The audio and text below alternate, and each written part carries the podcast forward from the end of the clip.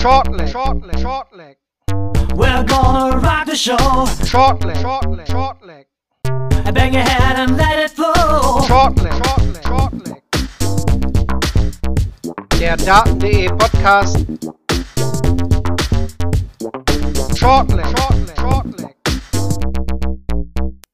Tag 4 der PDC WM 2023. Acht Spiele in der Analyse jetzt hier bei Shortleg, dem Daten.de Podcast, presented by Bulls. Marvin Farnbaum begrüßt euch auch heute zur Nachlese des Ali Pelli Geschehens und wie ihr seht und hört, bin ich nicht alleine, denn mein Daten.de Kollege Moritz Kettner ist an meiner Seite. Hallo Moritz. Ja, grüß dich Marvin. Bisschen Daten.de Late Night Show. Ich freue mich drauf. Hier ein Tick früher tatsächlich als äh, gestern, aber trotzdem sportlich 5 vor 1. Hallo an alle, die sich jetzt hier noch zu dieser Uhrzeit äh, bei live bei Twitch mit befinden. Ihr könnt euch gerne wie gestern oder die letzten Tage auch wieder über den Chat beteiligen. Wir werden euch mit einbeziehen und lassen das mit in die Sendung einfließen. Wer nicht mit live dabei sein kann, äh, es soll auch Leute geben, die auch während der WM arbeiten. Auch diese Ausgabe gibt es natürlich wieder als Podcast auf dem Podcatcher eures Vertrauens im Real Life anzuhören. Ja, zum Beispiel ist dies äh, auf den bekannten Podcast-Plattformen wie Spotify, mein Sportpodcast.de, Apple und Google Podcasts und neuerdings auch Amazon Music der Fall. Der YouTube-Channel von Daten.de, den preise ich hier natürlich jeden Tag an. Auch das mache ich heute wieder. Wir haben da interessante Interviews führen können mit äh, Damon Hatter, Scott Williams und auch äh, gerade Nathan Esmel ist, glaube ich, in der Mache. Also kriegt da auch mal eine News von Daten.de rein, entweder dort oder eben auf dem Daten.de YouTube-Channel. Da gibt es spannenden Content von vor Ort. Ja, Kritik, Fragen, Bewertungen. Alles hier rein in den Chat oder auch an die Social Media Kanäle von Daten.de. Ihr findet uns überall auf Twitter, Facebook, äh, auf Instagram, aber natürlich auch im Daten.de Forum. Also wer Lust hat, auch jetzt fernab hier von Twitch, sich mit anderen Dart-Verrückten auszutauschen. Wir haben mittlerweile über 18.000 äh, angemeldete Dart-Verrückte im Forum. Kostenlos natürlich. Gerne daran auch anmelden, beteiligen. Da gibt es auch immer spannende Diskussionen, die auch mal hitzig werden können. Absolut. Aber ich denke, das äh, macht durchaus zwischendurch auch mal Spaß, sich da auszutauschen. Gut, ja, dann. Seine Pappenheimer, ne, im Forum. ja, die, die gibt es natürlich immer. Die ist natürlich immer, aber trotzdem, wir sind ja auch seit Jahren jetzt da, äh, schon auch stark, welche Community da gewachsen ist. Nun ja, wir wollen mit euch die Spiele des Sonntags besprechen und dann starten wir mit der Nachmittagssession. Da ging es los äh, mit Madas Rasma gegen den indischen Qualifikanten äh, Prakash Jiva. Rasma gewinnt hier mit äh, 3 zu 1. Gerade am Anfang, Moritz, kann man sagen, dass sich so ein bisschen da durchgemogelt hat.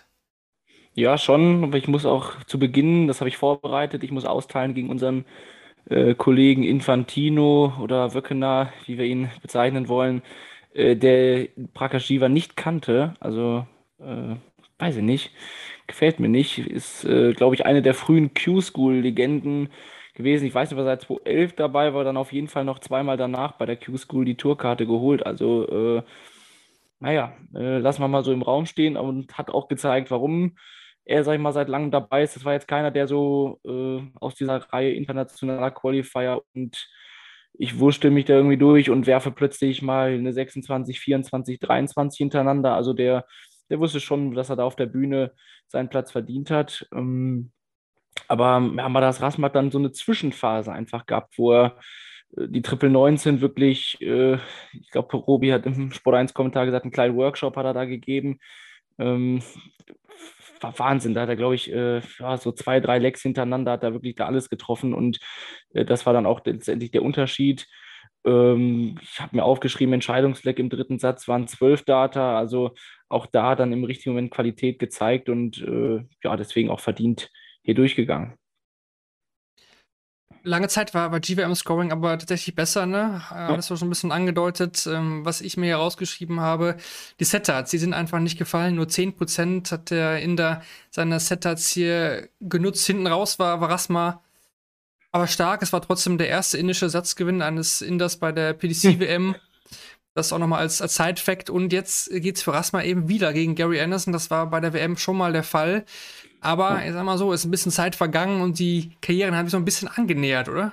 Ja, ja, also Ähm, das Problem ist gefühlt, also äh, Rasma macht für mich nichts extrem Besonderes. Das zeigt auch wieder der Schnitt. Also irgendwo bei 89, 90 pendelt sich das so ein. Äh, und das ist auch, ich erwarte mir von Rasma auch nicht, dass er nah an der 100 spielt. Also äh, es ist die Frage, welcher Gary Anderson da kommt. Und ja, es kann spannend werden, aber irgendwie weiß ich nicht. Das ist schon wieder WM und Anderson wurstelt sich da irgendwie durch. Kann aber auch ein, äh, ein Krimi werden. Dann geht es weiter mit dem zweiten Match. Karel Sedlacek gegen Raymond Smith. Und ich hatte gestern mit Lutz besprochen, ob das vielleicht so das Erstrundenspiel schlechthin sein könnte. Wir hatten in der Shortleg Vorschau auf die gesamte WM ja irgendwie so drei Spiele ausgemacht und die waren tatsächlich alle irgendwie heute angesetzt. Das war das erste davon, muss ich sagen, ähm, war das überraschend deutlich. Also damit habe ich nicht gerechnet, dass das hier über drei Sätze geht. Da hatte ich mindestens vier, eigentlich sogar eher fünf gesehen. Am Ende gewinnt ja. Sedlacek hier deutlich mit äh, 3 zu 0 und spielt den bisher besten WM-Average von 98,72. Ja, und das ist auch, äh, ich hatte, glaube ich, Raymond Smith auch vorne gesehen, also ähm, weil das ist ja auch immer so ein bisschen schwierig. Man sieht den das ganze Jahr nicht, weil er eben nicht das Profileben gewählt hat oder äh, auch, sag ich mal, letztes Jahr bei der WM die Chance gar nicht dann bekommen hat oder ne, knapp an der Tourcard gescheitert, aber auch die Frage gewesen, hätte er sie genutzt. Ähm, und dann haben wir einen Karel Sedlacek, der eben äh, keine Tourkarte hat. Äh, da muss man auch erstmal grübeln, dass das, äh, dass das sein kann, dass der so eine Leistung auf der WM-Bühne spielt und der hat keine Tourkarte. Ne? Ist unfassbar. Also 2020, 2021 hat nicht gereicht und dieses Jahr dann über die European Tour so eine kleine Renaissance und irgendwie, also ich habe von Sedlacek auch noch nie so ein richtig schlechtes Spiel gesehen. Also diese 90, 95, das war auch, äh, ich glaube 2019 war ich mal bei European Tour in München, äh, wo er, glaube ich, ein bisschen ins Viertelfinale gegen Max Hopp dann gekommen ist. Ähm, das ist unfassbar konstant. Also es sind klar immer so komische Ausreißer-Darts dabei, aber ich sehe auch nicht, dass der in der nächsten Runde irgendwie deutlich unter 90 spielt. Also ähm, das könnte so ein bisschen die Rolle des Raymond Smith letztes Jahr, könnte Sedlacek auch dieses Jahr einnehmen. Äh, einfach konstant spielen, Anfang Mitte 90 und äh, mitnehmen, was geht. Hier nochmal ein paar Anmerkungen auch aus dem Chat zum, zum ersten Spiel noch oder eher zu der Sache Rasma gegen Anderson. Mhm. Äh, klar, Anderson immerhin letztes Jahr bei der WM Halbfinale erreicht. Ähm, dass, Anderson, dass Rasma Anderson übers Jahr hinweg schlägt, sehe ich eher als den WM Anderson. Ja, das ist natürlich die Frage. Ne? Wir wissen halt nicht, welcher, mhm. welcher Gary da erscheint. Deswegen, ja, das ist. Ich, ähm, ich mache es nicht, weil ich Anderson die letzten Jahre immer abgeschrieben habe und dann wurde ich bestraft. Also äh, man hat teilweise, mal hat man was gesehen im Jahr, was einem gefallen hat, mal nicht. Äh, dieses Jahr ja wirklich eher weniger. Und äh, dann hat man gesagt, pff, ja, Anderson, Karriereende, ich glaube, habe ich jetzt auch im Chat gelesen. Äh, das, ja. das sind ja alle Sachen, die sich immer andeuten. Und auf einmal äh, spielt der 100er Average, weil das Talent ist dafür zu gut. Ne? Der braucht nicht trainieren, um bei der WM ein Average von Mitte 90 oder 100 zu spielen. Also, weiß ich nicht. Äh, sehen da irgendwie doch äh, gleich, gleich im Vorteil. Stichwort Karriereende kommen wir gleich auch noch zu. Das ist ja irgendwie heute auch noch beim anderen Spieler irgendwie so ein bisschen kursiert oder so. Ja, wurde spekuliert so ein bisschen oder in den Raum geworfen. Nochmal zu Raymond Smith, ein Elfter hat er nochmal hinten rausgespielt, der nochmal Mut gemacht hat. Aber es ist eigentlich das äh, nicht passiert, was ihn im letzten Jahr bei der WM so ausgezeichnet hat. Ne? Das waren die entscheidenden Doppel, die er dann getroffen hat. Diese Kaltschnäuzigkeit, die, die war heute nicht da. Und dann ist man natürlich bei dieser WM, wenn man so einen Gegner hat, einfach ganz schnell, ganz schnell draußen. Aber trotzdem ist Smith für mich einer, ja, der, der, hat, der hat schon großes Potenzial. Ne? Also der, diesen Schritt jetzt Q-School mhm. und so macht er nicht. Ähm, ist dieses Jahr ja auch echt auf den letzten Drücker auch äh, erst zur WM gekommen quasi, was dann, was die Heimat angeht. Ähm, aber das wäre trotzdem einer, oder? Der, wenn das richtig angeht, den, den hätte man wahrscheinlich ja schon auch ähm, im 128er Tourcard-Feld mit dabei, oder? Jo, safe. Also äh, ist halt extrem konstant. Ist für mich, sind halt, man vergleicht es natürlich auch immer mit den Internationalen, die sonst so da sind. Danny Baggish, Matt Campbell, die wir ja dann später auch noch besprechen.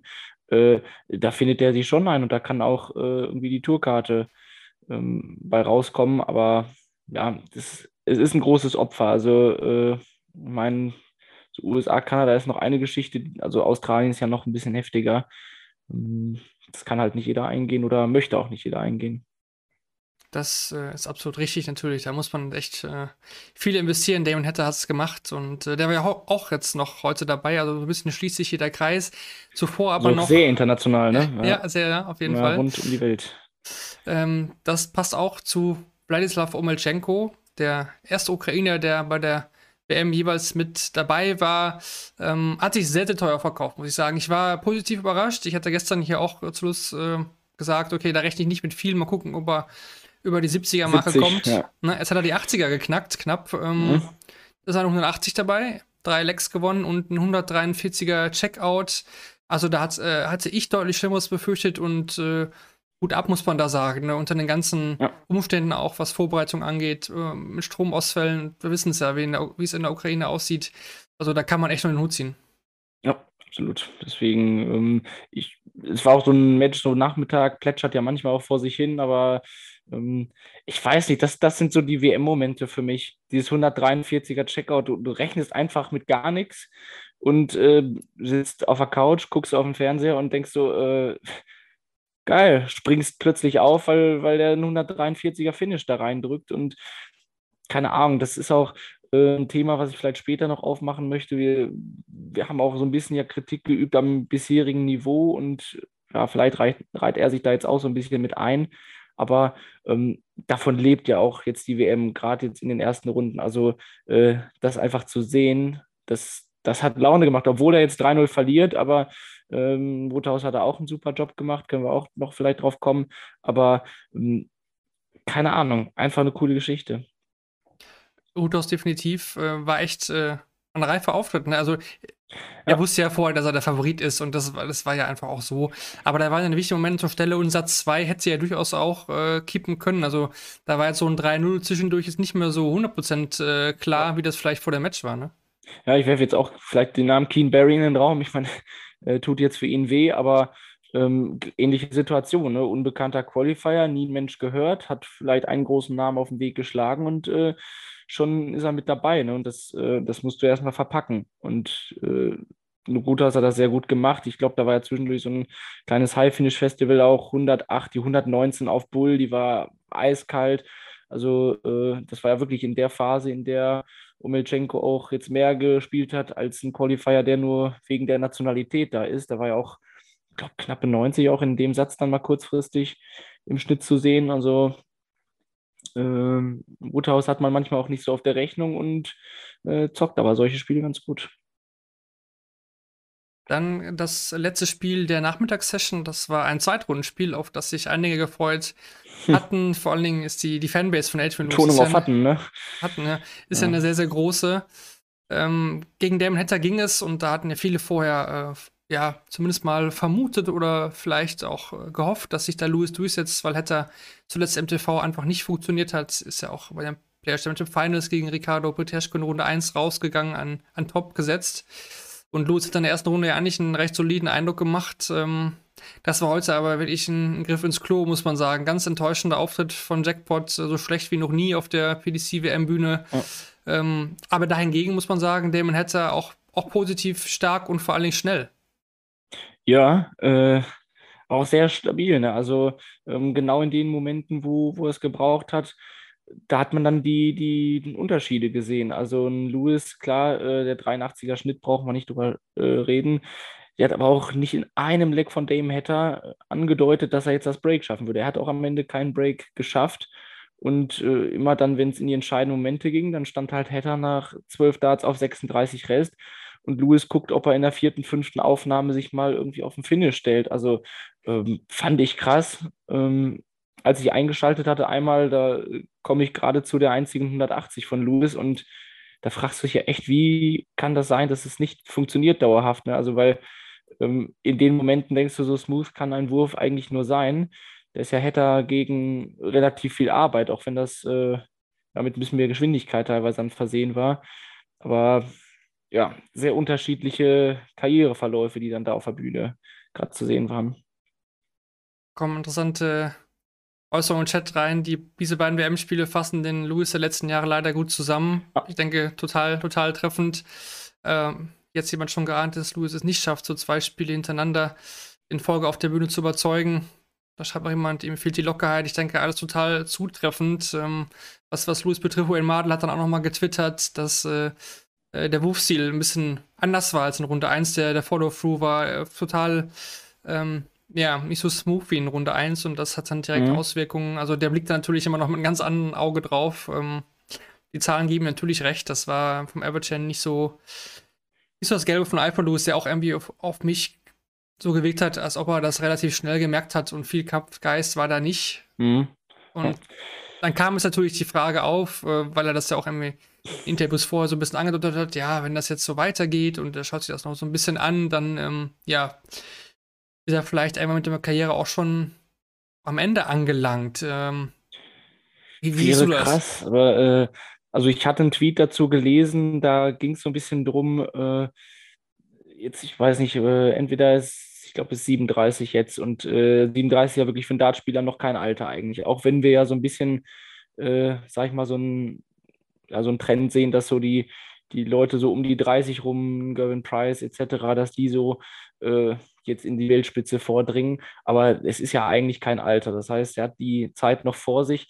Äh, Da war dann aber ein Kommentar drunter, äh, ja, in diesen 37 Jahren stecken aber auch 18 Jahre äh, Profileben. Ne? Also ähm, ich glaube, das, äh, das verlangt einem auch was ab. Und wenn du zweifacher Weltmeister bist, du alles erreicht hast, gefühlt schon, äh, dann brauchst du auch irgendwie jetzt, jetzt neue Ziele, weil äh, eigentlich dümpelt Lewis ja dann seit zwei, drei Jahren auf der Tour nur vor sich hin. Also das kann ja auch mental eigentlich keinen Spaß machen. Und ähm, er muss sich die Frage stellen, ob er mit seinem Talent, äh, was er, äh, sag ich mal, das kann man ja ausweisen, in eigentlich jedem Jahr sind Momente dabei, wo er es zeigt, aber ähm, Konstanz, Bühnenpräsenz, eine TV-Form an den Tag zu legen, will er das? Also äh, es ist ja auch okay, wenn er zur, zum Entschluss kommt, ich will es nicht, aber ich weiß nicht, ob Lewis schon alles gesehen hat, sonst hätte er sich die letzten zwei, drei, vier Jahre ja auch schon sparen können. Hat er nicht und ähm, sollte vielleicht einfach den, den Fokus richten und sagen, will ich es dann aber richtig wieder den Arm einfach fliegen lassen, auch wenn es einfach gesagt ist. Äh, da gab es ja auch viel Kritik dran, dass er da ähm, ja, sich beeinflussen lassen hat, auch irgendwie so Empfehlungen managerseits äh, verlangsamen, ein bisschen mehr äh, Stabilität in den Wurf kriegen und einfach, ich glaube, wenn, wenn Lewis die Darts fliegen lässt, dann ist er am stärksten und die Entscheidung kann halt nur er treffen, ne? das muss er sich im Kopf klar machen, nur so wie jetzt hat er kein Ziel vor Augen, ja, spielt einfach in der, in der zweiten Geige so mit und ja, mehr ist es dann auch nicht. Ja, da muss, nicht, da muss man sich tatsächlich die Frage stellen, ne? was, wo will man hin, was, was ist da noch drin? Redet ja auch mal vom, vom alten Adrian Lewis, aber, aber welchen alten meint er? Ne? Also der, der Weltmeister Ja. wurde, der ist halt auch schon zehn Jahre her und danach. Ja, genau. Äh, ne? Also das ist immer auch, und wir wissen ja alle nicht, trainiert er wirklich viel, macht er viel, ist der Ehrgeiz noch da? Ich denke, er verdient immer noch gut durch Exhibitions auch. Ähm, da ist der Name Jackpot immer noch ein, ein großer, der weiterhin zieht. Ähm, ja, muss man abwarten, aber er ist so an der, an der Schwelle Top 32. Ich denke, da sollte er auf jeden Fall äh, dauerhaft drin sein, weil, ja, er ist aber zumindest kein Proto-Fauler-Spieler, das muss man sagen. Also der tut sich die Qualifier an. Ja, Äh, er sagt ja nicht, okay, ich, wie Bahn ja so, also ich habe ihn nie meckern hören, dass er die Qualifier spielen muss. Er weiß, dass er die spielen muss, weil er einfach nicht gut genug platziert Ja. ist, sie nicht zu spielen. Äh, also da mut er jetzt nicht rum. Ne? Also das nimmt er alles mit, alle Qualifier. Wenn er mal was auslässt, dann hat es dann irgendwie familiäre Gründe, was ja auch äh, bekannt ist ein bisschen, aber ja. Und, und gerade das ist ja eigentlich dann überraschend, ne? Eigentlich, dass er kein so dieser Rosinenpicker ist, äh, der jetzt irgendwie auf dem Ende des Karrierepfades dann sich überlegt, ja, das spiele ich jetzt noch, das spiele ich nicht. Ähm, dann es aber komplett vernünftig und äh, ja, trifft die Entscheidungen dann nicht hadern, sondern volle Kanne. Nochmal ein, ein interessanter Einwand, vielleicht brauchst du noch so eine Wiederbelebung. Alabani, hat äh, Verlust, beziehungsweise mal kurz rausnehmen für, für ein, zwei Jahre sich sammeln und dann nochmal von neu anfangen. Leichter gesagt als getan, Kann ja. Weg sein, ne? Aber Ja. Wir werden es beobachten. Adrian Lewis hat eine große Fanbase und viele sind tatsächlich heute auch enttäuscht und äh, ja, vielleicht dann bei der nächsten WM wieder. Dieser ist er halt nicht mehr mit dabei. Gut, dann gehen wir rein in den Abend. Startzeit war 21 Uhr heute, muss ich sagen, ähm, nachdem ich da ja gestern Kritik geäußert hatte, was ähm, die Fußball-WM angeht mit den Sessionzeiten. Heute ging es perfekt auf. Man war rechtzeitig zur zum Endspiel der Fußball-WM fertig und äh, da ging es ja auch sehr, sehr lange. Also wer das nicht gesehen hat, ähm, Fußball interessiert ist, auch wenn es die WM in Katar war, das ja, hat schon einiges, aber ähm, da wollen wir jetzt nicht mehr drauf eingehen. Trotzdem, wenn man pünktlich fertig und um 21 Uhr ging es dann, oder Viertel nach neun, dauert es ja immer so ein bisschen, bis die Spiele starten, weiter mit Mike De Decker gegen Jeff Smith. Äh, De Decker gewinnt hier mit 3 zu 1 und äh, ja, Moritz, er bestätigt eigentlich so ein bisschen den Aufwärtstrend der letzten Wochen und Monate. Ne? Also Avatur deutlich konstanter geworden, ähm, hat früher schon immer mal ein, zwei Turniere gehabt, wo einen rausgehauen hat, aber mittlerweile schon echt stabil geworden, der Belgier. Ja, ich meine jetzt klar, der, der Average ist am Ende knapp unter 90, aber 50% Checkout-Quote und ich glaube, spielt er im ersten Satz 3,15 Data, zwei High Finishes, perfekt auf der Doppel unterwegs.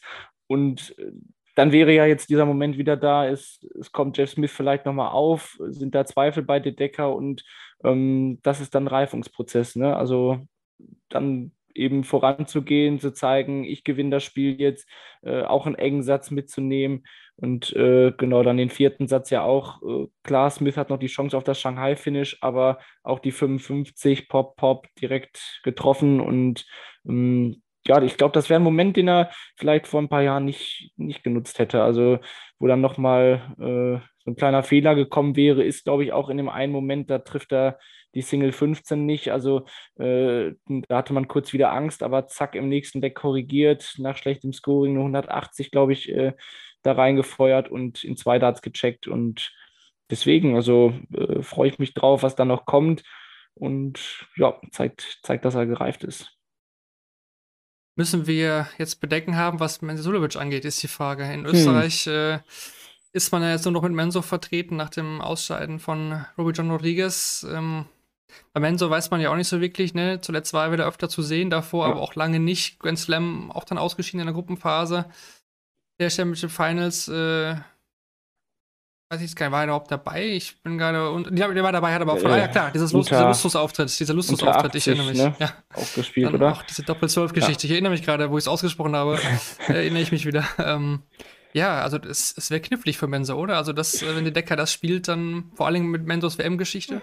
Ja, ich, ich kann Menso jetzt auch nicht greifen. Also äh, habe ich jetzt auch gefühlt zu wenig einfach dieses Jahr gesehen, um zu sagen, ich hätte dann Bauchgefühl, wo die Reise hingeht. Also äh, würde wahrscheinlich sogar sagen, dass der Decker jetzt mit, mit, diesem gefestigten Auftritt irgendwie ein Favorit ist.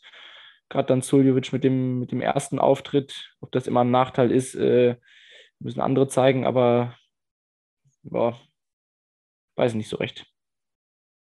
Geht ja auch schon dann bald an, der Decker gegen Mensulovic. Machen wir weiter mit dem Match des Tages und dem bisherigen Match des Turniers, ja. oder? Ich meine, Williams gegen, ne? gegen Ryan Joyce.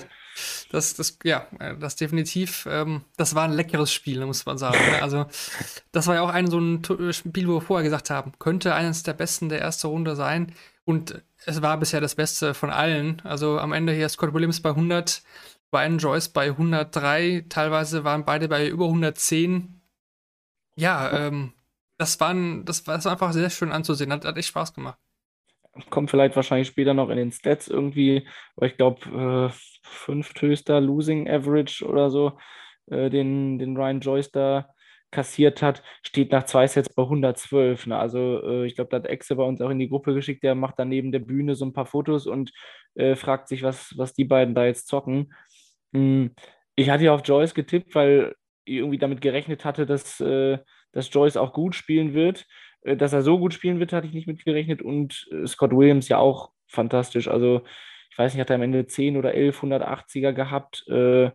Hm, ja, hat ein bisschen Glück gehabt, weil ich glaube, Joyce hat das dritte Set dann so ein bisschen verbaselt. Zwei von neun auf den Doppeln. Da hätte er eigentlich das Match in seine Richtung lenken müssen wahrscheinlich. Hat, glaube ich, 20 nicht gecheckt, 48 nicht gecheckt. Und äh, Williams war da ein bisschen mehr so Hit or Miss. Ne? Also erster Satz überragend, viele 180er. Im zweiten und dritten ist er dann ein bisschen abgeflacht. Checkt dann aber überragend die 79 mit dem letzten Dart in der Hand. Äh, ja, also das äh, zwischendurch ist es mal dünn bei Scott Williams, aber umso erstaunlicher, dass er am Ende dann bei 100 Punkten steht. Das zeigt dann, was er, was er in der Zwischenzeit gespielt hat. Ja, ich, ich, hatte auch das Gefühl zwischendurch nach Set 1 und 2 und 3, dass Joyce das eigentlich unter Kontrolle hat. Also ein bisschen, ja, ja. dass das Williams irgendwie aus den Fingern glitten ist, dann ähm, checkt Joyce äh, eben die 48 nicht, zweimal äh, Doppel 16 verpasst. Hätte ich niemals mitgerechnet. Vor allem mit seiner Quote auf der Doppel 16, da ist er eigentlich mit der Beste auf der gesamten Ja. Tour. Ähm, dann klaut Williams den Satz mit dem 79er Finish, du hast es gesagt, und am Ende dann halt ein 11. Da hat er geschmeidig zum Match. Zehnmal die 180 von Williams und siebenmal von Ryan Joyce. Also geniale Zahlen wirklich in, in dieser Partie und äh, einfach auch ein Typ, ne, dieser Scott Williams. Also der, Ja, der, der, der, der haut auch das raus, was er gerade denkt. Also das wird noch zu einigen, die, die AE-Strafen führen. Also wir kennen auch den Ist ja immer das- ist immer der gleiche, aber immer der gleiche Spruch, ne, dass die Weihnachtsfeier der DRA auch wieder, auch wieder bezahlt ist. Aber ja, ist ein cooler Typ. Äh, Ich, ich will, vielleicht gehen wir noch ein bisschen mehr drauf ein, aber äh, ein spannender Moment, den ich mir jetzt einfach so rausgepickt habe, ähm, dass er im vierten Satz, glaube bei 80 Rest, ist weit in Führung, äh, gibt es ja manche, die sind mehr Doppel-16 affin, also der wollte unbedingt Tops verhindern in, in dem Moment, geht auf die Triple 16 und trifft die Triple 8, dann hat er 56 Rest und merkt, Mist, jetzt muss ich ja 16 für Tops spielen und hat dann versucht, den Dart in der Triple 8 auch anzuspielen, damit er irgendwie auf der Doppel 4 oder äh, auf die Doppel 16 wieder runterkommt. Äh, fand ich sehr spannend, aber hat dann, glaube ich, danach direkt in der Aufnahme auch getroffen. Aber äh, finde ich manchmal äh, auch ja, einfach interessant, dass so ein Spieler dann den normalen Weg für 80 nicht geht. Am Ende landet er doch bei Tops und es läuft auch. Also ähm, ja, vielleicht nicht so viel Kopf machen um den Finishweg an der Stelle. Diese Dart-Bromance zwischen Scott Williams und Josh Rock, die, die äh, knallt im Mhm. Moment auf jeden Fall. Also die, der Josh Rock war heute auch dann in, in seiner Corner und gestern ja andersrum. Jetzt spielt äh, Scott Williams gegen Rob Cross, auch ein sehr guter Freund von ihm. Aber ähm, ja, also bin ich erstmal auch gespannt auf diese, da freue ich mich Ja. mega drauf, auf das Spiel Williams gegen Cross. Ähm, aber äh, ja, und Brian Joyce noch mal kurz gesagt, ähm, natürlich auch mega bitter, ne? Ich meine, äh, der war ja eigentlich über die Pro Tour äh, alles knapp verpasst. War dann hinten raus im Jahr echt, echt gut. Und äh, PlayStation Finals waren ja auch schon solide. Und jetzt äh, geht er hier raus mit 100er Average. Äh, das ist natürlich, sag ich mal, über den International Weg, über den jetzt ja gekommen ist, ist er schon, kommt das eigentlich nicht auch vor, sagen wir so. Nee, Vor allem nicht bei nee. dieser WM. Ja, von, ist ja wirklich letzter Strohhalm gegriffen, dann kriegst du diese Auslosung vor die, vor die Schuhe gesetzt und äh, ja, kriegst dann aufs, aufs Fressbrett, obwohl du 103 spielst. Uncool, definitiv.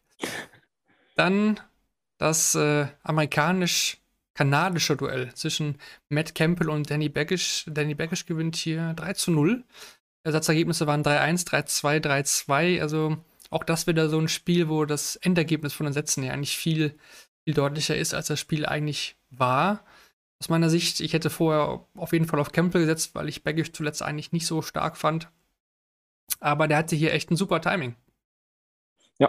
Äh, hilf mir mal bei Baggish Tourcard technisch weiter. Das sieht nicht gut Äh, aus. Das sieht nicht gut aus. Ne? Der bräuchte jetzt äh, wahrscheinlich ein Achtelfinale und wahrscheinlich sogar eher ein Viertelfinale. Ja, Ähm, ne? Also ist doch irgendwie, raus. also äh, ne, dieses Jahr da gar nicht, beim Tourcard Race, irgendwie habe ich ihn verloren in der Liste. Ah, da auf er ist weit 84, unten. ne? Ja. Ne, genau, also äh, das zeigt ja eigentlich, dass äh, da jetzt wirklich wenig zusammenlief und Matt Campbell ist ja so ein bisschen das, äh, war nicht das Gegenteil, aber wesentlich konstanter unterwegs. Ich durfte ihn ja für die, für die Spielervorschau ein bisschen vorbereiten. Äh, der hat einfach konstant wenigstens seine erste oder zweite Runde dann mal immer gewonnen und das hatte Baggish nicht. Auch bei der CDC-Tour habe ich gesehen im Finale, da hatten die auch immer gute Spiele gegeneinander, aber auch Campbell meistens die Nase vorne. Mm, Aber Baggish hat das echt stark gemacht. Also viel mit dem letzten Dart in der Hand auch dann äh, der Matchstart, der auf Tops direkt reingeht. Also ähm, da waren ja einige Momente, wo Campbell hätte nochmal reinkommen können. Körpersprache gefiel mir auch nicht so. Also äh, Campbell hat ja oft dann viel mit dem Kopf geschüttelt oder wenn Baggish ein großes Finish dann noch äh, wieder geschafft hat, so nach dem Motto, äh, ja, äh, muss das jetzt auch noch sein, so. Also mh, ja, hätte sich da vielleicht, oder, weiß ich nicht, war gefühlt nicht so auf, auf sein Spiel fokussiert. Deswegen ähm, vielleicht am Ende auch der verdiente Ausgang, weil Baggish halt in den Momenten da war. Ähm, hätte natürlich ein Fünfsatz-Krimi wäre natürlich ein bisschen leckerer gewesen, wenn er das noch irgendwie geschafft hätte, aber hatte nicht sollen sein heute. Nee, für Campbell klappt es irgendwie bei dieser WM nicht so auf der, auf der Bühne, aber Ja, eigentlich halte ich ihn für eigentlich einen recht soliden Spieler, auch vom, vom Ziel her. Also, aber ja. ja irgendwie, es fehlte heute irgendwie so der Killerinstinkt. Ne? Seine Chancen waren auf jeden Fall, Fall da, aber ja, ich gebe dir recht, auch, auch im, war das vor dem letzten Leck dann, ne? Also, wo Bergisch dann dachte, er würde ja. anfangen und dann geht ja. er nochmal zum Corner und fragt nach. Aber dann, dann geht er zurück und wirft eine 140 und danach, glaube ich, eine 180 oder zumindest waren es zwei Top-Aufnahmen und Campbell ja. schüttelte auch wieder mit dem Kopf und ich dachte, erst dachte ich nach dem Spiel, ähm, gibt es nochmal irgendwie ein paar Worte. Aber es war mhm. doch relativ äh, freundschaftlich. Er hatte das Gefühl, dass Campbell da mit ein paar Sachen nicht zufrieden war. Auch, ja, hatte ich auch, aber äh, genau, weil ich glaube, die, die kennen sich auch von von den diversen Touren da in- und auswendig. Also ich, ich hatte auch das Gefühl, dass die eigentlich gut miteinander können, aber war dann auch so Campbell so, so reichlich unzufrieden zu sehen. Ähm, deswegen hat es auch, glaube ich, nicht, nicht funktioniert am Ende, weil da irgendwie ein paar Nebenschauplätze in seinem Kopf waren. Hier kommt noch äh, ein guter Hinweis ähm, bezüglich Amerikaner, Kanadier ja. auf der Tour. Ne? Van Dongen, Jules Van Dongen bräuchte echt ein starkes Jahr 2023, damit die, die Karte bei ihm bleibt. Äh, bei Jeff Smith sieht es auch nicht so, so rosig aus. Und wenn man jetzt Campbell sich anschaut, der war jetzt zumindest, glaube ich, dieses Jahr einmal im Finale auf der Pro Tour, wenn ich das richtig in Erinnerung habe. Ähm, ja. ja. es wäre natürlich schade, wenn die Tour keine Kanadier oder US-Amerikaner mehr hätte, weil wenn man sich jetzt die, die CDC-Tour anschaut, die wird ja immer besser. Also die, die Qualität steigt ja Jahr für Jahr. Da werden ja. Top-Averages gespielt, das sind wirklich stark besetzte Turniere. Ähm, klar, man wird jedes Jahr äh, diese World Series-Teilnehmer da haben und auch äh, für die WM wird man ja immer ein, zwei Spieler dabei haben. Aber ja, um die Weiterentwicklung voranzutreiben, braucht es natürlich die auf der Tour, auf der Pro-Tour. Und äh, ja, mal schauen, wie es da weitergeht. Ne? Äh, Baggish, genau, müsste King und anschließend noch den Sieger aus Cross und Williams schlagen für die Tourcard. Ja, aber King ist, ein King Brett, King ist aber nicht, nicht unschlagbar. Also, also jetzt allgemein nicht. Also Baggish hat zählt mir weiter, dritte Runde, Achtelfinale auch schon erreicht vor äh, Bayern bei WM 2020, meine ich, war es. Aber, äh, nee, oder war das das Corona-Jahr? Ich bin gerade. Ich überlege gerade auch, äh, aber ich meine. Die, die, die, Geschichte gegen Lewis und, und so weiter, also das waren ja auch Top-Spiele. Äh, der Gambler auf jeden Fall war in der dritten Runde in 2021, ja. Ja. Aber doch die Corona-WM, genau. Also äh, zeigt ja eigentlich, dass der Weg auch, auch möglich ist. Definitiv. Und äh, ich fand auch sein Walk-On eigentlich ganz, ganz cool. Diese Country-Musik, irgendwie, irgendwie passte das. Äh, ich finde eigentlich ja. dieses gesamte Paket vom Baggish, eigentlich Gambler und äh, diese Musik und alles dazu. Ähm, Gehört ja, auch mehr auf die Bühne dann, ne? Denn auf den, auf den Floor scheinbar. Das, das stimmt. Aber ich, ich bin gespannt. Bourbon King gegen Bourbon King, der echt auch kein gutes Jahr hatte traue ich ihm auf jeden Fall was zu. Dafür muss er aber auch wieder ein gutes Timing haben. Das ist, äh, ja. das ist klar. Gut, dann kommen wir zum letzten Spiel des Tages. Und zwar hatte es dann da Nathan Espinel mit Boris Kritschmer zu tun bekommen. Am Ende 3 zu 1 für Nathan Espinel, der wurde getestet. Ich denke, das kann man absolut behaupten. Aber hier stand sich Boris Kritschmer teilweise selbst im Weg. Ne? 104 gebastelt. Ähm, ja, wie, wie, wie, siehst du jetzt die Espel? Bist du ein bisschen stauer geworden aus ihm nach dessen ersten Spiel? Ähm, was heißt schlauer geworden? Also, wir haben darüber gesprochen, dass er im Vorfeld jetzt bei zwei von drei TV-Turnieren, die davor waren, im Finale stand. Und das ist jetzt auch das Niveau, was er hier gespielt hat. Das äh, fand ich war schon ansprechend, hat in den richtigen Momenten auch dann das Tempo angezogen. Andererseits mal, der hat an sich ein gutes Niveau gespielt. Und äh, ja, ich verstehe wirklich nicht, dass Boris Kritschmann nicht, nicht mehr Erfolge irgendwie zu verzeichnen hat. Klar, da waren mal ein paar Sachen wie äh, irgendwie 107er Average bei den Players Championship Finals, geht in Runde 1 trotzdem raus und solche Geschichten. Aber heute waren dann auch wieder diese Momente dabei, wo man dann sieht, eben, äh, drei klare Darts auf Doppel verpasst, dieser Bast-Moment, äh, der letztendlich ja, praktisch spielentscheidend war. Also äh, muss jetzt mal gerade reingucken, in welchem, in welchem Satz es nochmal war. Ich glaube, war Satz 3 dann zum Abschluss, ne, genau bastet den.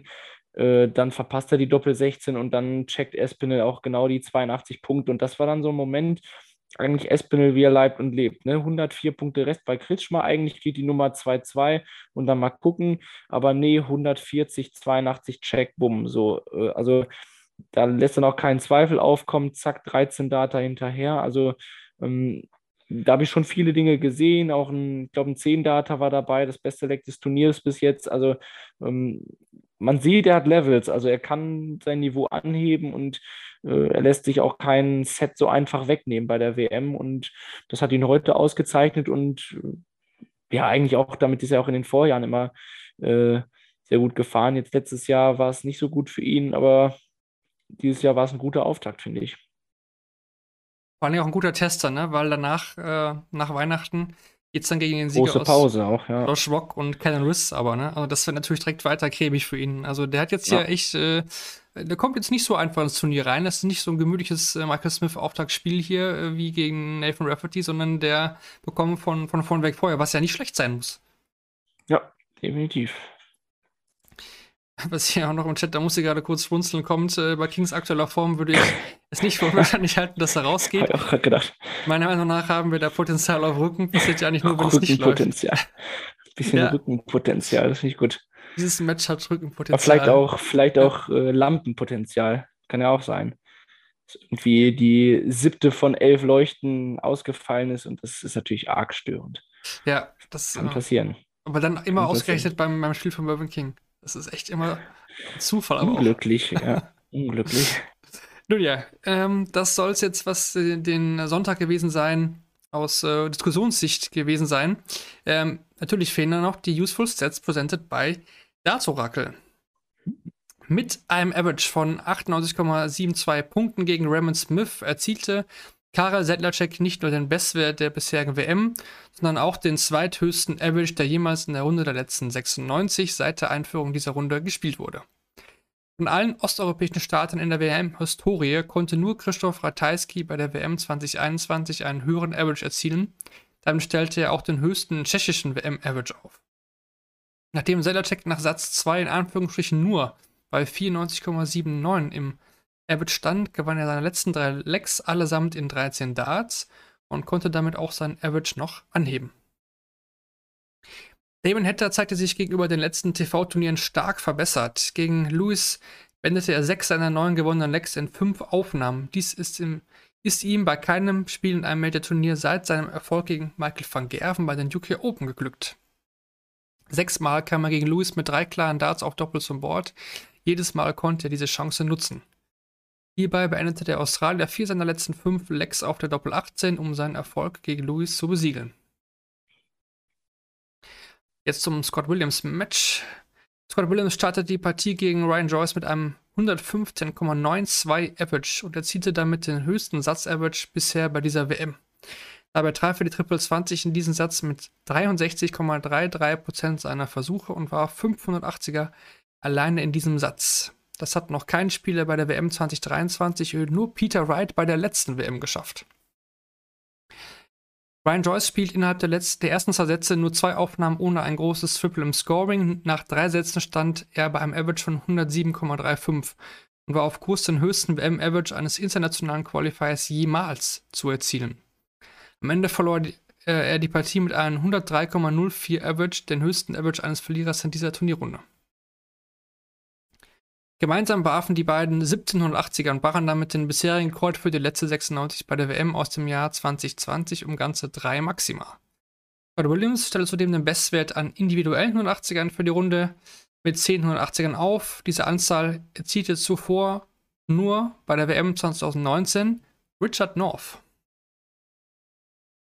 Darauf muss man erstmal kommen. Jo, aber hallo. Stark. Stark.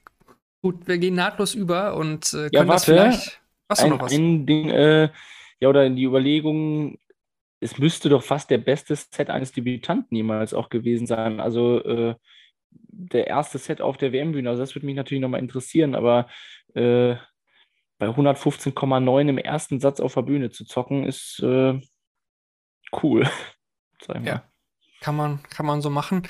Und äh, ich wollte den Übergang, du hast mir ein bisschen wegge Ja. weggeschnappt, aber äh, ja, kommen wir jetzt dazu gerne. und war das ja schon vorweggenommen vorhin schon. Match und Player of the Day. Ich denke, das Match of the Day ähm, ist klar. Das war ein absoluter Showstealer. Wir hatten das Wort ja schon mal benutzt äh, in, dem, in den letzten WM-Ausgaben in den letzten Jahren. Da sind wir uns, denke ich, einig. Aber wenn ihr noch andere Vorschläge habt im Chat, gerne her damit. Ähm, aber nur ernst gemeint. Wenn jetzt hier irgendwie äh, andere kommen. Natürlich äh, sind wir für immer, offen, aber ich denke, da sind wir uns eigentlich einig, dass es Williams gegen Joyce war. Ja. Die Spiele des Tages, da kann man sicherlich immer darüber überstreiten. Wie, wie, wie gehst du da vor? Bist du da auch einer, der sagt, okay, der mit dem, der besten Leistung ist dann auch jetzt hier Scott Williams für dich der Spieler des Tages? Also ich hätte ja gern Joyce gekürt, ne? aber der hat ja das, das Spiel dann doverweise nicht gewonnen. Also ähm, in diesem Showstealer, ich, ich liebe das Wort, weil das ist ja auch Lutz so mit überfahren, so Showstealer und er so, was? Ja, ne? ja, Ja. Äh, ja, war, war der Showstealer. Ähm, ich wollte ja so ein bisschen auf Settler-Check gehen, also äh, einfach weil ich finde, dass der 98 spielt, damit hätte ich echt nicht gerechnet. Also da wusste man, der kann gut spielen und das dann auch so zu Ende zu bringen gegen, äh, gegen Raymond Smith, wo du weißt, dass der auch sehr stark zocken kann und spielt dann eben diese angesprochenen 3x13 Darts im letzten Satz. Also mh, der fällt mir fast sogar noch mehr als Scott Williams, weil Scott Williams war noch so ein bisschen hoch und runter dabei und Settler-Check hat die 98 ja echt äh, fast durchgezogen. Also hat mich nachhaltig beeindruckt, weil, äh, ja, wie gesagt, bin überrascht, dass der, wie es sein kann, dass der keine Tourkarte besitzt. Hier kommt auch der Vorschlag Danny Baggish noch, weil er für seine Verhältnisse sehr gut gespielt hat. Nach dem Jahr auch vertretbar, denke ich. Äh, Sedlacek geht jemand mit. Ich denke, da, da, das sind so die Spiele auch des Tages. Man kann natürlich auch sagen, aus Ukraine-Sicht, äh, wie in der Geschichte dahinter, könnte man auch sagen, Omelchenko vielleicht, äh, weil der vielleicht positiv auch total überrascht hat. Ja. Sein 143er Checkout war in jedem Fall ein Showstealer. Ja, das stimmt. Hätte als Vorschlag auch positiv mehr als man vielleicht dachte. Also sucht euch einen aus, euren privaten Spieler des Tages. Unsere Meinung habt ihr jetzt äh, gehört. Charlie is it. Evil, der böse Charlie. Ja. Der böse, der eigentlich gar nicht so böse aussieht. Und das, ganz ehrlich, die sahen noch fast gleich aus, oder? Sedlacek und Raymond Smith. Man, ja. Settler-Check war einfach tschechische Smith. Ja, oder so. Ja. Bei der Geburt getrennt. Kara Sedlacek und Raymond Smith, also gleicher Bart. Also ein bisschen, ja. Gut, äh, der Guru und äh, der Evil Charlie. Da können wir bestimmt irgendwie ein schönes Buch drüber schreiben. Ich wäre ja schön, wenn, wenn Settler-Check wieder mit Biene Maya äh, einlaufen würde, aber das, das hat er sich nur für die European Tour aufgehoben. Das ist ein kleines weinendes Auge, äh, was man da bei mir sehen kann. Ja, Thema Walk-on-Songs war ja auch irgendwie doch wieder auch irgendwie aufgekommen Mhm. bei Hatter, ne? Aber er hat dann aufgeklärt, dass er den dann doch jetzt auch freiwillig gewählt hat, diesen Song. Und äh, dass das Ding irgendwie nicht so funktioniert hat auf der European Tour. Mhm. Er hat immer gehofft, dass man Dings so ohne get äh, Header, aber das hat ja irgendwie nie so, kam nicht so an, irgendwie. Ja, es gibt auch, äh, Kritschmer war auch äh, irgendwie eine lustige Geschichte. Ich, äh, ich weiß jetzt gar nicht, zu welchem Lied er überhaupt eingelaufen ist, aber den hat die PSG wohl gefragt und er hat gesagt, pff, keine Ahnung, spielt doch irgendwas, ist mir doch egal. Ja, Also, das passt welchen. Song, welchen Song willst du haben? Pff, keine Ahnung, spielt was. Ja, genau, welchen Song willst du haben? Ja, ja. sehr gut. Ja, aber deswegen, die, die wollen ja ein bisschen da für, für Partylaune sorgen, dann kommt das ja auch denen entgegen. Gut, dann blicken wir auf den Montag. Ähm, wieder normale Sessionzeiten von 13.30 und 20 Uhr. Das heißt auch hier wieder ein bisschen früher. Dann äh, zum Glück, muss man sagen, die Nacht dann wieder etwas länger. Ähm, zwei Sessions aber. Also der freie Dienstag ist noch ein Tag äh, hin. Also zumindest vom Nachmittag her. Der, der Dienstagabend ist sehr, sehr gut besetzt. Aber machen wir weiter erst mit dem Montag. Da geht's los. Andrew Gillen gegen Robert Owen. Ähm, interessantes Duell eigentlich. Ne? Also beide Spieler, die eigentlich alle Touren schon mal dieser PDC kennen. Könnte auch so ein Ding sein, wo beide auf einmal Ende 90 spielen und man wäre jetzt zumindest nicht ganz überrascht, äh, weil Robert Owen wahrscheinlich mehr als bei Gilding, aber äh, der wird ja auch sicherlich Favorit sein, Goldfinger.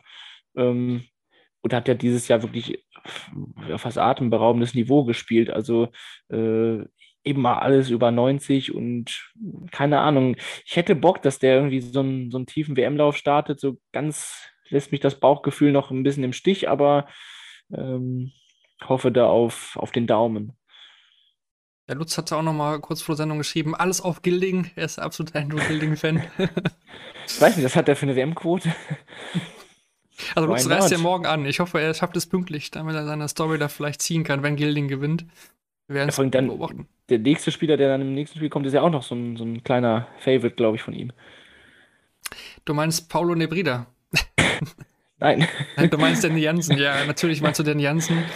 Äh, The Mallet, äh, Danny Menum, nennt ihn wie ihr wollt. Ähm, ich bin echt gespannt. Ich habe Bock darauf, äh, auf die Friese, auf äh, den Ja. Anhang und auf seine äh, Bühnenperformance. Ich hoffe, dass er das zeigen kann, was er ähm, teilweise gezeigt hat auf der European Tour und am Anfang des Jahres auf der Pro Tour. Mhm. Äh, die Brüder, keine Ahnung, die Filipinos haben sich ja echt gut geschlagen dieses Jahr bei der WM. Da bin ich aber auch echt äh, gespannt, was der so zeigen kann. Jo, ich erwarte jetzt auch nicht, dass der äh, schlecht spielt, erwarte aber auch nicht, dass der jetzt äh, over the top irgendwas anbietet, aber wird, denke ich, genug sein, um Danny Jansen mindestens zu kitzeln. Das war jetzt nicht so das berauschende Jahr zum Ende hin von Jansen. Ähm, ja, mal sehen, was der dann auf der WM-Bühne präsentieren kann. Für mich definitiv äh, kleiner Favorit hier, Danny Jansen. Ja, definitiv. Ich denke, das sehen die Buchmacher auch so. Dann ähm, der nächste Niederländer in der nächsten Partie, Nils Sonnefeld gegen Louis Williams. Ähm, wow, äh, fällt mir jetzt schwer, muss ich ehrlich sagen. Ich weiß nicht, bist du da ein bisschen entschlossener als ich? Oh, schwierig, also ganz schwieriger Call, weil also Sonnewelt jetzt, ich gucke gerade so ein bisschen auf die, die Proto-Ranglisten, glaube ich, einen tendenziellen Tacken besseres Jahr gehabt als Louis Williams. Ich glaube, das war auch einer, wo wir im Vorlauf ein bisschen gesagt haben, äh, den kann man jetzt von diesen Young Guns noch nicht so ganz greifen. Also ähm, ja, zockt seinen starken Stil auf der Development Tour, was auf der Pro Tour jetzt rauskommt, äh, teilweise wechselhaft. Also ähm, ja, spontane Eingebung wäre das Sonnewelt, glaube ich, die den, einen oder anderen Mehrerfolg auch schon auf der Bühne zu verzeichnen hat, auch mal den einen oder anderen großen Namen geschlagen hat. Also ähm, kann aber auch so ein Fünfsatz-Ding werden, wo ich, wo ich Sonnewelt dann vorne sehe. Ja, wenn man mich fragt, tippe ich hier auch auf Sonnefeld. Ähm, Louis Williams hat einmal ein gutes Spiel gemacht letztes Jahr, aber gegen Gaga war es echt schwach. Ähm, dieses Jahr auch generell. Glaube, da war ein Development Tour Sieg dabei, aber ja, eh, Sonnefeld hat mich öfter auf der Bühne schon mal mehr überzeugt als das, was Williams mir da gezeigt hat. Deswegen Ja, ja. gehe ich da auch äh, knapp mit Sonnefeld. Dann das äh, Zweitrundenspiel dieser Session. Jose de Sousa an 17 gesetzt gegen Simon Whitlock. Ähm, auch hier denke ich, dass viele wieder sagen, warum denn nicht Simon Whitlock? Ähm, ähnlich vergleichbar Ja, mit haben, Luis. haben alle Upset gerochen irgendwie, ne? Ja. Aber Whitlock werde ich auch nicht schlau. Also das äh, Erstrundenspiel war auch nicht gut. Ja. Er spielt nicht gerne mittags und hm, hm, hm. Und der Sousa war ja eigentlich zuletzt wieder ein bisschen stabiler, aber er hat mich auch jetzt nicht ganz abgeholt. Und bei Whitlock kann ja auch sein, dass er wieder, also. Aber wa- was glaubt ihr im Chat? Gerne auch eure Meinung. Ich bin ja auch echt ein bisschen Ich, ich gebe unentschlossen. das auch wieder. ab, ja.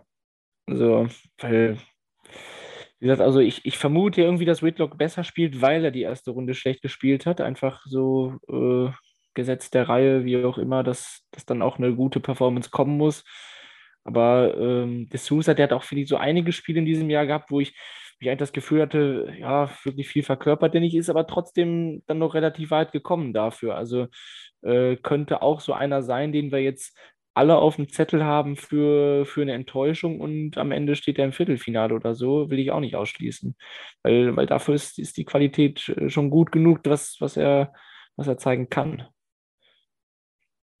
Im Chat, ich schaue gerade rein, so ein bisschen Unentschlossenheit mit De Sousa, Whitlock, De Sousa 3-1. Mit der Einstellung, mittags äh, nicht spielen zu wollen, kann man es knicken, ja. Ja, das stimmt schon. Also ich, ich Schon eine ja. geile Aussage. Ich, es gibt eine Nachmittagssession und eine Abendsession. Ja, mittags spiele ich nicht so gerne. Es war, glaube ich, echt, das war natürlich sehr, sehr früh sein Spiel, weil es Ja, ja auch die ja. 11 Uhr Startzeit war. Vielleicht meinte er das, äh, aber er hat es ja bei unserem Interview auch schon so gesagt. Ähm, Ja. ja, könnte, könnte auch spannend werden. Könnte spannend werden. Dann äh, rein in den Abend, auch da wieder drei Erstrundenspiele und ein Abend, äh, ein Abendspiel ist gut, ein Zweitrundenspiel. Los geht's mit Gerd Nentjes gegen Leonard Gates. Ja, auch das äh, finde ich spannend, denn Nentjes Ja. hat sich auch echt gesteigert. Und Gates, ähm, da hatten wir eher die äh, Verrechnungsgate äh, beim Grand Slam, die er da Ja. geboten hat, sich da einige, einige Mal verrechnet. Ähm, aber ich würde jetzt hier auch nicht sagen, dass er da irgendwie keine Chance hat gegen Nentjes. Ähm, uh, auch, Nee. ich, irgendwie merke ich gerade, dass das morgen alles äh, in die Ja. eine oder andere Richtung gehen kann. Also ich hoffe auch so ein bisschen drauf, dass das so ein, weil das ist jetzt ein Tag, da erwartet man sich von den Namen nichts Großes. Also, äh, tut mir jetzt vielleicht leid für den einen oder anderen, aber da haut einen jetzt nichts direkt von den Socken, wo man sagt, oh, den, äh, ja, da sind ein, zwei Spieler dabei, so äh, ne, von der Erscheinung her, aber jetzt keinen, wo man direkt sagt, den will ich jetzt unbedingt sehen und äh, dafür fahre ich zur WM. Ähm, aber ja, Lennart Gates auch, also ist auch lang genug dabei, dass ihn das jetzt nicht äh, ganz besonders umhaut, auf der WM-Bühne zu stehen. Also ähm, fällt mir aber auch schwer, da eine Überraschung zu tippen. Also ähm, dafür sehe ich ihn jetzt vom, vom Niveau nicht ganz, ganz oben, aber kann natürlich auch einen Lauf haben. Weil ja auch irgendwie beim 3-1 Verständnis oder so. Ich, ich gehe nochmal in mich. Ich schaue gerade mal auch ins, ins Tippspiel rein, wie es denn da aussieht. Ich bin aktuell ähm, auf Platz äh, 44 tatsächlich. Von 660, muss man ja sagen. Ähm, zehn Punkte aber hinterm ersten. Ähm, weiß nicht, wie es da bei dir aussieht. Ich habe mal geguckt, was ich für morgen getippt habe. Achso, ich Äh. dachte, du weißt, wo ich stehe. Das wäre nämlich eine Frechheit gewesen, aber äh, irgendwo. Ja, Das ich, ich- ich, ja, nehme mal, okay. ich nehme an diesem Tippspiel teil. Ich sehe gerade, ich müsste meine Tipps für morgen nochmal überprüfen. Das war noch Platzhalter. Da muss ich dann nochmal nach, äh, nachher in mich gehen. ähm, vielleicht ist es ja ein bisschen einfacher bei Richie Etters gegen David Cameron, obwohl ich jetzt, wenn ich das gerade vorlese, auch schon wieder ins Schwimmen komme. so wirklich so, eigentlich äh, das zusammenfassen, wenn ich Steve Beaton, Danny van Treib sehe, dann sehe ich auch, was, was bekommen wir jetzt für einen Beaton? Van Treib, der irgendwie dieses Jahr äh, ja einige coole Dinge, glaube ich, veranstaltet hat. Also kannst Ja. wirklich bei, bei sechs von acht Spielen kannst du fast eine Münze werfen. Also äh, Ich wäre ja trotzdem bei Edhouse und bei Beaton. Im Endeffekt. ja, irgendwie äh, ja, wäre auch noch ein anderes Thema, das gefühlt schon so ein gewisser Abstand so von der Pro Tour zu, zu denen, die da jetzt so irgendwie sich durchvorstellen über die internationalen Wege, ist, ist ja schon noch da. Also das, das merkt man auch jetzt, glaube ich, an den ersten Ergebnissen äh, teilweise. Also, aber ein, zwei Überraschungen wird es auch geben. Also sage ich jetzt einfach mal, hinterher geht alles 3-0 aus, ne? Aber Ah. äh, warum nicht? Also von Treib wird ja nach heute endgültig sein Bier aufmachen können, nachdem Scott Williams ja nochmal hier ganz klar gemacht hat, dass er die Tourkarte über die Top 64 hat und dann von Treib als Dritter der Challenge Tour eben die Tourkarte jetzt auch für die nächsten beiden Jahre hat. Stimmt. Ähm, der ist eigentlich, eigentlich das ist ein Freischuss, das Spiel, ne? Also er kann Ja. eigentlich, äh, Ja, auch verdient. Ne? Das habe ich auch Bock drauf. Er hat jetzt auch auf European Tour so ein, zwei Sachen gezeigt. Äh, ja. das dazu und dann noch ein Spiel, die Nummer 1 der Welt. Gavin Price tritt auf gegen Luke Woodhouse. Ja. Ja. Ja, also Gavin Price, ähm, ja. Gavin Price hat mich zuletzt in den ganzen TV-Turnieren nicht, nicht so abgeholt, bin ich ehrlich. Und Luke Woodhouse ist schon gefährlich, oder? Also, ja. also das könnte so ein Espinel-Kretschmer-Vergleich so ein bisschen auch werden, ne? Aber wenn du nicht aufpasst, kann das halt sehr eng werden. Ich habe auch, ich gucke gerade so, was die mal gespielt haben gegeneinander. Gut, jetzt dieses Jahr mal auf der European Tour, so ein 6 zu 4, also das war dann auch äh, eher spannend. Ganz wichtig natürlich das 0 zu 5 auf der Home Tour. Also da hat Woodhouse im Juni 2020 Price vorgeführt in der Küche. Aber äh, ja, ob er das jetzt auf die Bühne bringt, mal gucken. Mm, ich, ich kann Woodhouse aber auch nicht so greifen. Also ähm, klar, die Qualität insgesamt spricht für Price und äh, das braucht schon die Momente wie heute auch gegen Omelchenko, ne? diese, diese Finishes, damit er da mitreden kann, weil sonst wird Price auch eine Durchschnittsperformance reichen. Ähm, ja. Ich glaube auch, dass Price das gewinnt, aber ich glaube, dass es auch durchaus vier Sätze geben kann. Mindestens, vielleicht auch fünf. Aber es kann auch sein, dass Oh. Price hier eine Ansage macht. Es gibt, Also- es, gibt jetzt, es gibt jetzt Feuer im Chat. Äh, bei Baggish hat man gesehen, wie unterlegen die internationalen Qualifier sind. Ja, sorry. Ja, Ich stand, ich stand unter dem Eindruck von, ich, ich weiß nicht, was gestern oder vorgestern, wo alle Spiele irgendwie 3-0 ausgegangen sind. Und da So, muss ne, man auch noch äh, relativieren, ne? Also das sind ja, das sind Tourkarten. Und Baggage ist ein Tourcard-Holder, ne? Ja, stimmt. Ja. Also das ist ein International Qualifier, weil so aufgeführt wird. Das ist auch Ryan Joyce. Aber Ja. also für mich sind die Internationals wirklich so eigentlich so die Klassiker äh, japanischer Qualifier, China Qualifier, sowas. Das sind Ja, für mich die International Qualifier. Also das klammern fast die alle drunter, aber ähm, ich würde auch schon noch mal insgeheim ein bisschen differenzieren.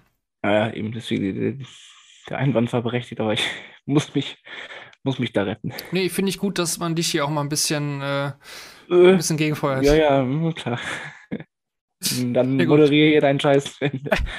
Mach ich. Wir sind nämlich fast auf der Zielgeraden. Alte Umfrage steht bei mir jetzt hier auf dem Zettel. Die war heute. wer gewinnt die Partie zwischen Adrian Lewis oder Damon Hatter und, und Damon Hatter. Ähm, von euch haben gesagt 77% Adrian Lewis. Und damit waren 77% auch äh, auf der falschen Spur. Hatter hat ja bekanntlich gewonnen, also Glück, Glückwunsch an die 23%, die hier sieht. Haben Siegen sehen. Die neue Umfrage bezieht sich dann heute auf das allerletzte Spiel des Abends. Wie viele Sätze gibt Gavin Price gegen Luke Woodhouse ab? Keinen, eins, zwei oder vielleicht sogar drei und er scheidet aus. Das wird dann die Umfrage für morgen sein oder von der Sendung heute. Vielleicht auch gerne nochmal einen Chatkurs, bevor wir hier abmoderieren. Was ist eure Meinung? Wie viele Sätze gibt Price ab? Oder gewinnt gar Luke Woodhouse? Ne? Also, das wäre dann halt die Antwort bei drei Sätzen, die Price abgibt.